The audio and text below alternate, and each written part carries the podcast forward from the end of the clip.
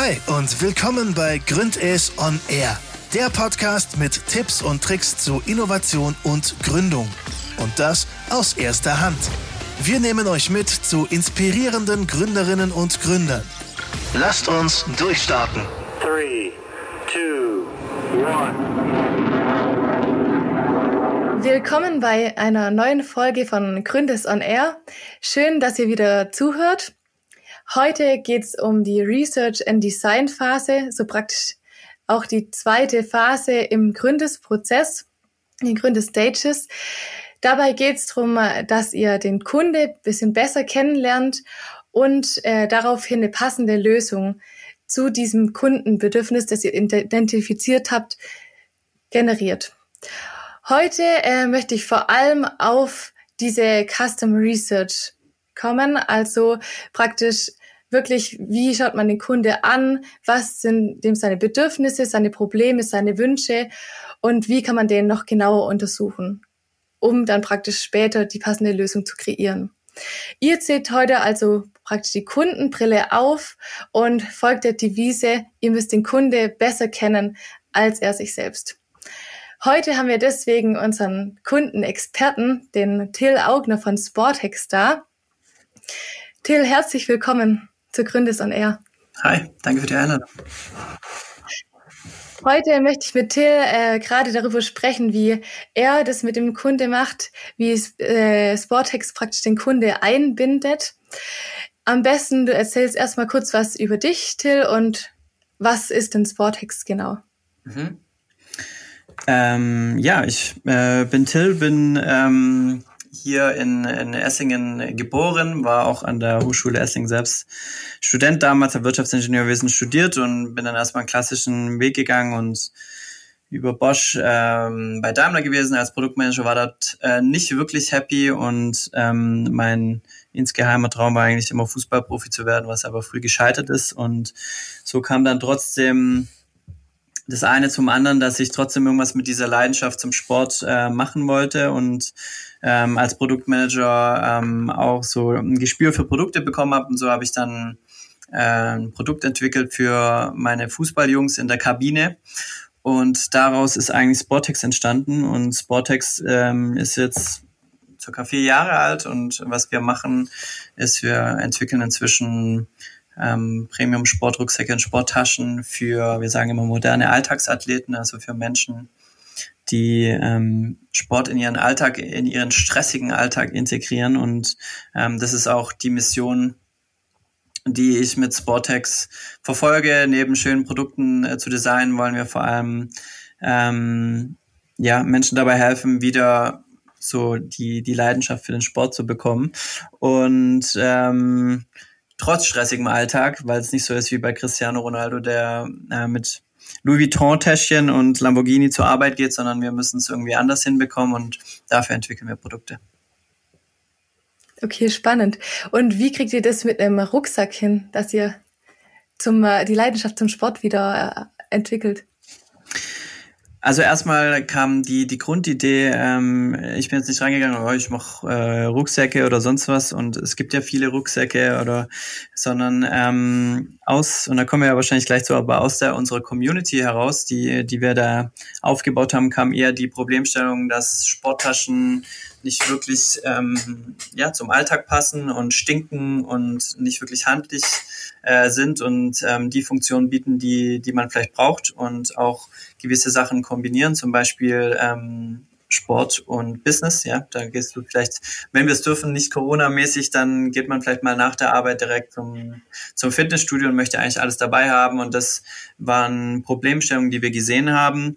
Und ähm, wie schafft es das Produkt, ähm, Sport in den Alltag zu integrieren. Das Produkt ist auf jeden Fall so ein Begleiter, ja. Ist immer dabei und da gibt es auch gewisse Studien drüber. Das ist wie wenn du äh, oder ich, wir wollen morgen zum Beispiel laufen gehen, dann sollten wir jetzt am besten unsere Laufschuhe schon ähm, vors Bett legen, dann ist die Wahrscheinlichkeit höher. Also das Umfeld und die Trigger setzen und unsere Produkte sind auch so designt, dass sie ein gewisser Trigger sind für den Alltag, dass man das Sportzeug einpackt und sozusagen auch dementsprechend mehr motiviert ist oder die Wahrscheinlichkeit höher ist, Sport zu treiben und ähm, zeigt sich, dass es auch so funktioniert. Mhm. Und du hast gerade von einer Community geredet. Kannst du da mal noch kurz näher drauf eingehen, was, ist, was ihr da genau für eine Community habt und wie ihr die aufgebaut habt? Mhm.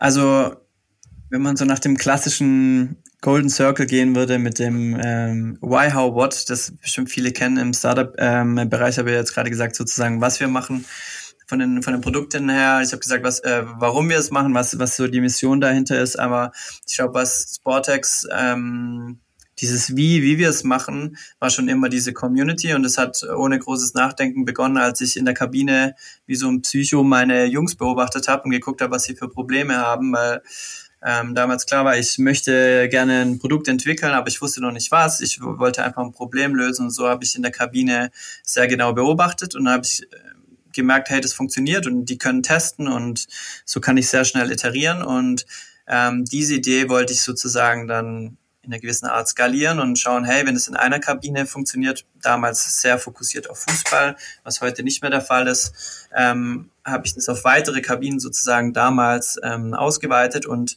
immer geguckt, hey, gibt es gewisse Leute, die innovat äh, die sogenannten Innovators ja auf der kennt auch jeder aus dem Studium, die Law of Diffusion of Innovation, ähm, Innovators, Early Adopters und so weiter. Und ich habe mir sehr bewusst Innovators rausgepickt, ähm, damals in Kabinen. Und das war die Grundidee, wo wir gemerkt haben, wow, da kann man eine Community aufbauen, wo man sehr schnell Feedback einholen kann, die man fragen kann, welche Probleme gibt es bei euch. Und heute ist die Grundidee immer noch da, aber es ist äh, nicht mehr in den Kabinen, sondern ähm, ja eher im Alltagssport, würde ich sagen, Fitness, Laufen, ähm, auch in der Arbeitsumgebung, wo wir über gewisse Kanäle immer wieder unsere Community fragen, was für Probleme sie haben und auch äh, Feedback anderer Art einholen. Wie kamst du dazu, dass du so ähm, problemorientiert geworden bist? War das schon immer so oder? Es ist, auch, ist manchmal Fluch und Segen zugleich, ne? Weil äh, ich sage immer, ähm, damals, wenn meine Mutter ähm, von der Arbeit oder sonst irgendwas immer erzählt hat und wollte einfach mal Probleme berichten, dann haben, glaube ich, Unternehmer oder Gründer oftmals die Krankheit, äh, direkt versuchen, Lösungen zu finden und ein Geschäftsmodell daraus zu machen. Und das könnte man doch so machen und so machen. Ich glaube, den Blick habe ich damals gelernt, ähm, als ich erstmal von Richard Branson, so, so eine Legende natürlich, der immer gesagt hat, er hat ein kleines Büch, Büchlein dabei gehabt, wo er seine Probleme aufgeschrieben hat, ähm, weil das alles potenzielle Ideen sind. Und ähm, ich damals sehr bewusst gründen wollte, aber noch nicht wusste was. Und so ist mir klar geworden, ich muss irgendein Problem finden, das ich lösen kann. Und da ist der Blick sehr, sehr ähm, spezifisch dann geworden auf ähm, das Thema Probleme und habe ich bis heute noch sehr, sehr, sehr stark und würde ich auch jedem empfehlen, ähm, der was gründen möchte, äh, so, so ein kleines Notebook dabei zu haben und sich vielleicht ein paar Sachen aufzuschreiben ähm, und so ein, ja, so ein Problemfokus zu bekommen. Mhm. Viele kommen jetzt auch immer wieder zu uns und sagen, oh, ich habe eine mega coole Idee und ja, vielleicht gibt es ja auch Nachteile, wenn ich zum Kunde gehe und dann gleich schon, ja, ähm, mehr oder weniger, ja, da vielleicht meine Idee auch mit verrate, wenn ich schon nach dem Problem frage, weil das ist ja dann schon nah dran. Was würdest du denn da antworten? Was sind so die Nachteile, ja, mit der hohen Kundenorientierung oder mit dem frühen zum Kunde gehen? Ich glaube tatsächlich, dass es wenig, ähm, wenig Nachteile gibt. Es gibt Fehler, die man, glaube ich, machen kann. Und die haben wir gemacht und die habe ich alle gemacht. Ähm, und ähm, natürlich kann man die versuchen dann zu vermeiden, aber in einer Art glaube ich auch, das sollte jeder selber machen, diese Fehler. Ähm, ich glaube, ein ein Fehler, den ich äh, gemacht habe, ist, dass ich mich zu schnell in eine Lösung verliebt habe. Und das sage ich heute noch sehr oft und ich muss mich selber noch manchmal kurz äh, klatschen, dass, dass ich es wieder verstehe, dass ich mich auf das Problem fokussiere und ähm, nicht auf die Lösung, die oftmals sehr kreativ in einen Kopf kommt, aber ähm, manchmal ist es, braucht man erstmal mehr Zeit, um das Problem zu verstehen und was ist wirklich das Problem. Eine andere Sache ist, glaube ich, die man oft macht, mit, wenn man mit Kunden spricht, dass man tatsächlich ähm, über eine Lösung spricht. Bräuchtest du das, bräuchtest du das oder sowas, sondern man spricht immer hypothetisch und ähm, hätte, hätte Fahrradkette anstatt, wie ist es aktuell, was nutzt du aktuell, ähm, was gefällt dir an der Lösung, die du hast, was gefällt dir nicht. Ähm, ich glaube, da ist eher die Frage, ähm, wo fokussiert man sich drauf? Und den Fehler, den ich noch gemacht habe, äh, beziehungsweise den wir mit Sportex noch gemacht haben, ist, dass wir den Kunden noch einbezogen haben in der Lösungsgenerierung. Und diesen Fehler würde ich, oder der war sehr hilfreich, weil inzwischen verstehe ich, warum ähm, Henry Ford damals gesagt hat, äh, hätten wir sie gefragt, was sie, was sie bräuchten oder was sie brauchen, ähm, hätten sie gesagt, schnellere äh, Pferde anstatt das Auto. Und auch Steve Jobs würde ich jetzt so sagen, ähm, den ja immer noch viele äh, produkttechnisch sehr, sehr ähm, bewundern ist, glaube ich, genau das gleiche Beispiel. Ähm, sehr visionär in der, in der Lösung, die dann wieder dem Kunden zu zeigen, auch wenn er noch gar nicht versteht, dass er das braucht. Und ähm, ich glaube, da dachte ich, da kann ich den Kunden auch mit einbeziehen, was ich jetzt im Nachhinein nicht mehr machen würde. Ich würde das Problem genauer verstehen wollen, sehr im Detail und dann ähm, eine Lösung äh, generieren, die dann wieder schnell zeigen und wieder schnell im Feedback lernen. Und ähm, ich glaube, da entstehen nur Fehler, wenn man, glaube ich, über eine Lösung zu sehr spricht ähm, mit dem Kunden. Weil dann der Kunde versucht, kreativ zu werden, aber vielleicht nicht die Expertise hat. Und ich glaube, da könnten dann Fehler entstehen mit dem Kunden. Mhm. Also, das heißt, steht sozusagen. Aber wenn es dann mit einem MVP steht, also ein, eine erste Idee von dem Produkt, das würde ich auf jeden Fall wieder sehr schnell zeigen und testen lassen.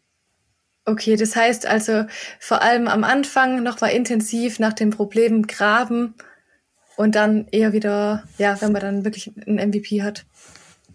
Genau, weil das auch was ich zum Beispiel gelernt habe, ist, das erste Produkt war ein ganz verrücktes Produkt, es war ein Schienbeinschonerhalter. Und ich dachte zuerst, wow, ähm, alle basteln zu, ähm, also die Fußballer werden das jetzt hier alle verstehen, ähm, die basteln sich eigene Schienbeinschoner. Also das heißt irgendwie, höre ich kann im Sportgeschäft wohl nicht das Richtige finden. Und dachte ich schon, das ist jetzt aber komisch. Und dann habe ich aber das erste Problem, okay, ist der Schienbeinschoner. Und dann fragt man weiter nach und ähm, beobachtet weiter und dann merkt man erst, ah nein, sie basteln es so, dass der Schienbeinschoner nicht rutscht.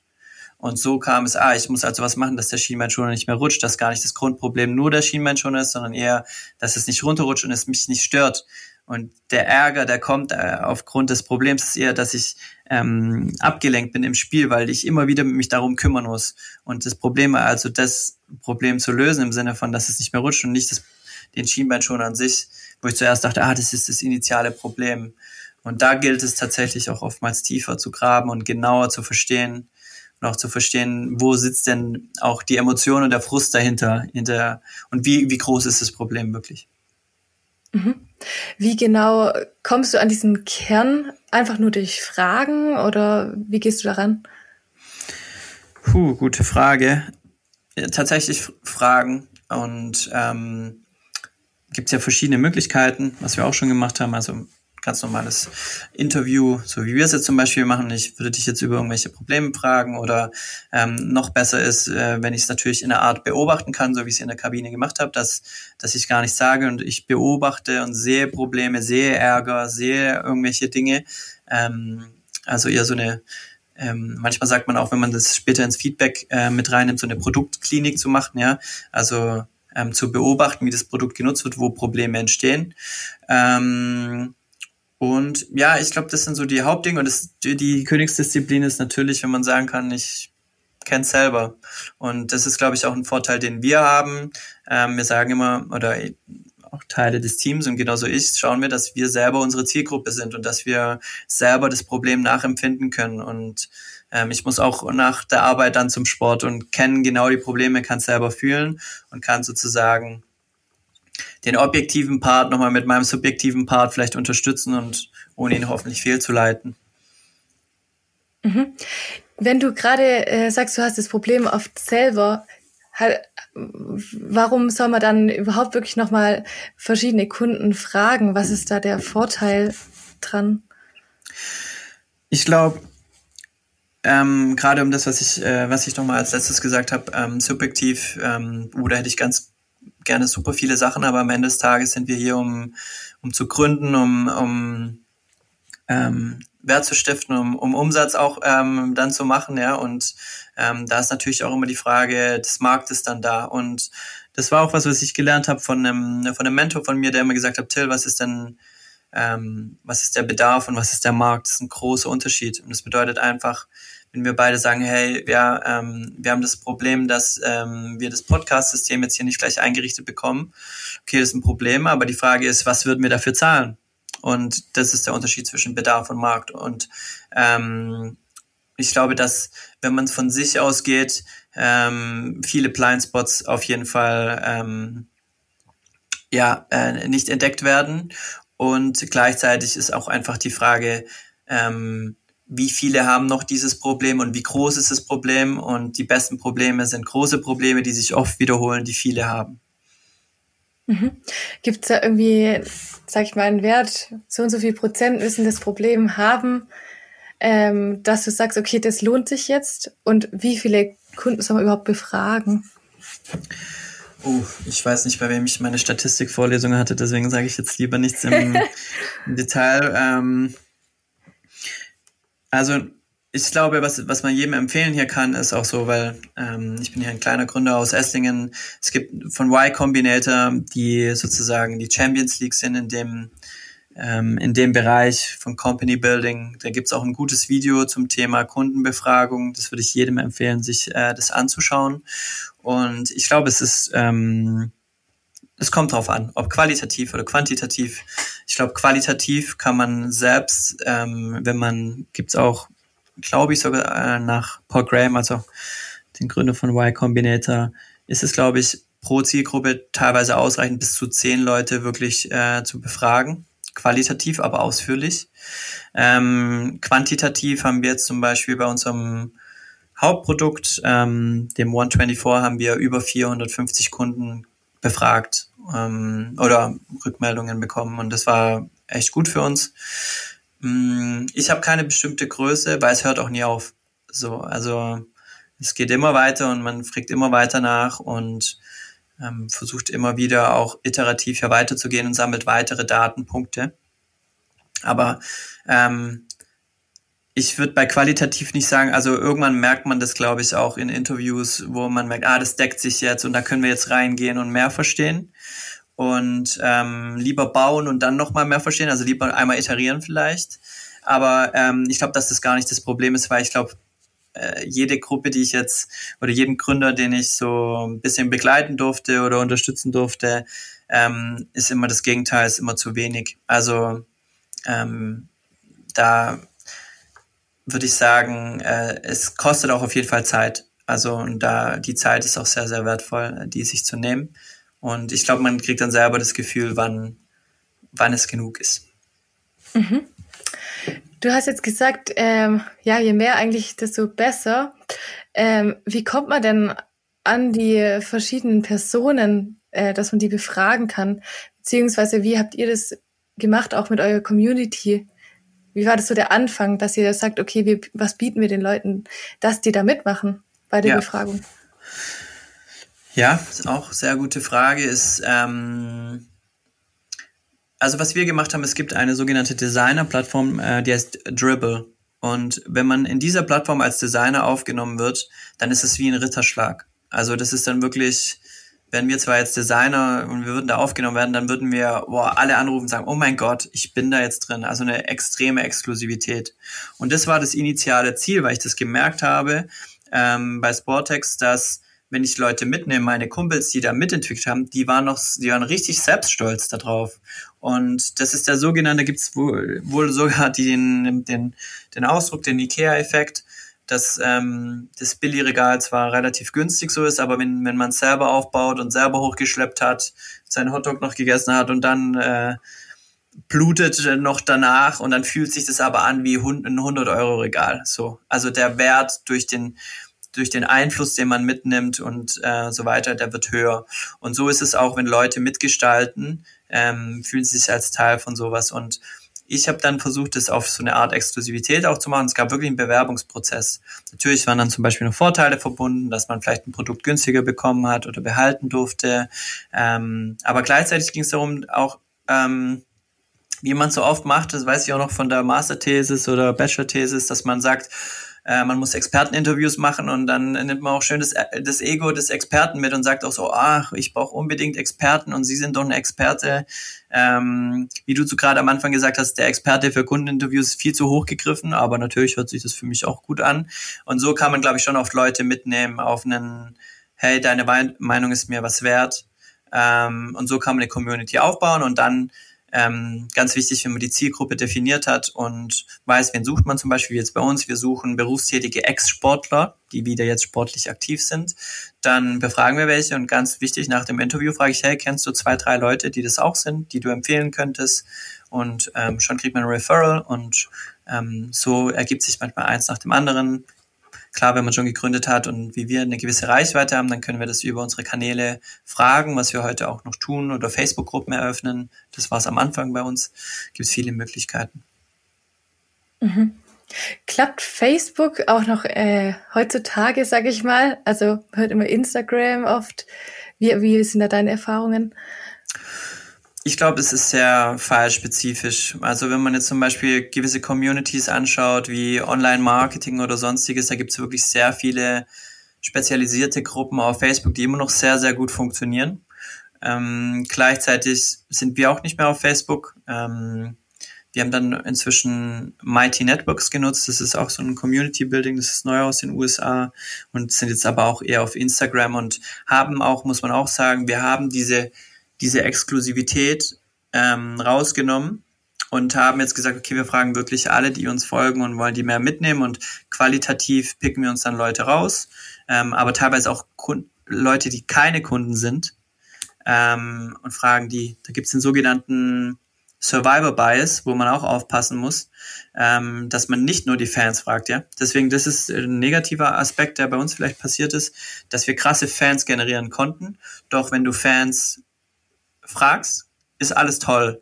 Und ähm, wir brauchen, und natürlich haben wir immer versucht, Werte mit reinzugeben in die Community, dass es uns wichtig ist, dass wir ehrliches Feedback geben. Aber irgendwann hat man tatsächlich, dadurch, dass man Fans generieren kann, was unser Ziel zwar ist, hat man aber auch vielleicht eine gewisse Brille auf und hat einen gewissen Bias, ähm, der vielleicht auch Dinge verbessern kann. Und da muss man aufpassen.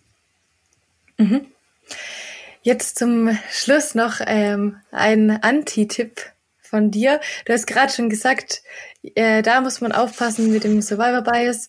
Ähm, ist doch was anderes, wo du sagst, oh, das äh, ist vielleicht nicht so gut gelaufen oder das ist mir auf jeden Fall voll im Kopf geblieben. Mach das auf gar keinen Fall. So ein Satz, wo du am Ende noch den Leuten mitgeben möchtest. Boah, ist so schwierig, weil es so viele Fehler sind. Ähm, ich würde auf jeden Fall, wenn ich mit Kunden spreche, nicht mein Produkt pitchen. Das ist wahrscheinlich das Hauptding. Ähm, sondern den Status quo verstehen, nicht hypothetisch werden, sondern ähm, wirklich das Problem verstehen und nicht in die Lösung äh, verlieben. Und äh, vielleicht trotzdem ein zweiter Satz. Ich würde im Nachhinein nicht mehr den Aspekt haben wollen zu denken, ich muss es gleich perfekt machen, sondern es ist okay, selber Community zu machen, dann hat es nicht funktioniert. Und das, das ist ein lernendes System und durch die Fehler lernt man extrem viel und wächst dadurch. Ähm, das ist vielleicht auch der zweite Punkt. Vielen Dank. Spannend. Ich hoffe, äh, alle können genauso viel noch weiter lernen, wie du das machst. Also auch genauso positiv daraus die ja, ähm, Lernergebnisse ziehen von dem Kunde. Ich finde es total spannend bei dir zu sehen und wie wertvoll du das siehst mit dem Kunde. Danke, dass du heute dabei warst. Ich glaube, äh, ich habe auch total viel gelernt von dir jetzt nochmal und dann äh, freue ich mich, wenn wir uns das nächste Mal sehen. Ich danke dir. Vielen Dank, Jana. Bis bald und danke allen fürs Zuhören. Das war der Gründes On Air Podcast. Vielen Dank fürs Einschalten und bis zum nächsten Mal.